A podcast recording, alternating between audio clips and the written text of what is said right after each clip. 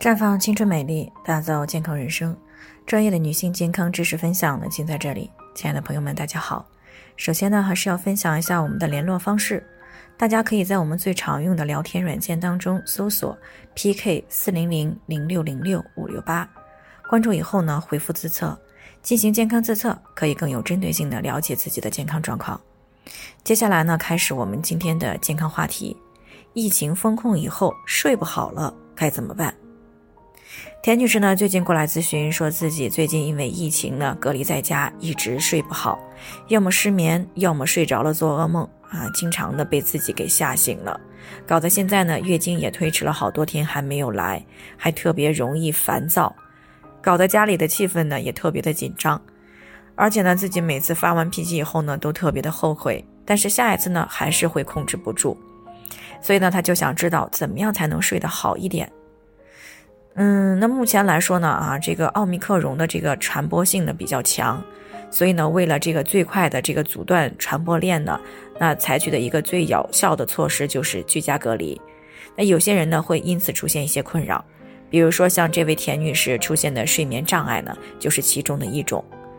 如果睡眠不足的情况持续得不到改善，那就会导致内分泌的失调、月经紊乱、焦虑、压抑，还有烦躁、易怒等这些问题。那么我们如何在居家隔离期间去改善自己的睡眠问题呢？其实呢，找到了诱发睡眠的问题的原因，然后再针对性的去进行干预，那很多的睡眠问题呢都是会有所改善的。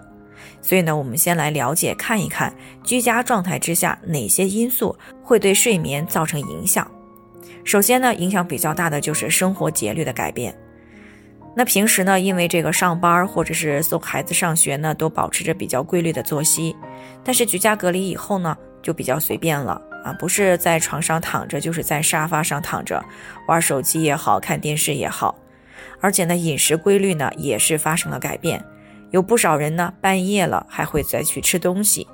那么再加上呢，刚开始居家隔离的时候呢，想着第二天不用早起啊，就熬夜玩手机，第二天白天的时候呢来补觉。这样呢，就打破了我们原有的生物钟。当我们想早点睡的时候呢，反而会睡不着。其次呢，就是心理状态对于睡眠的影响。那由于这个疫情呢，打乱了我们的工作和生活计划，也对此呢产生了焦虑，造成了大脑神经过度的兴奋而失眠或者是做噩梦。那么由此可知呢，想要改善睡眠问题，就需要从这两个方面来入手。首先呢，先保持一个既来之则安之啊，坚信疫情很快过去，一切都会好起来的信念啊。即使呢居家隔离，也尽量保持良好的生活规律，比如说安排好每天的生活内容啊，定好闹钟，平时几点睡几点起，还可以几点睡几点起。然后呢，再尝试一些新的这个美食的做法啊，每天呢抽出一个小时的时间来做一做运动。这样呢，不仅可以保持这个正常的生物钟，还可以转移注意力，缓解焦虑。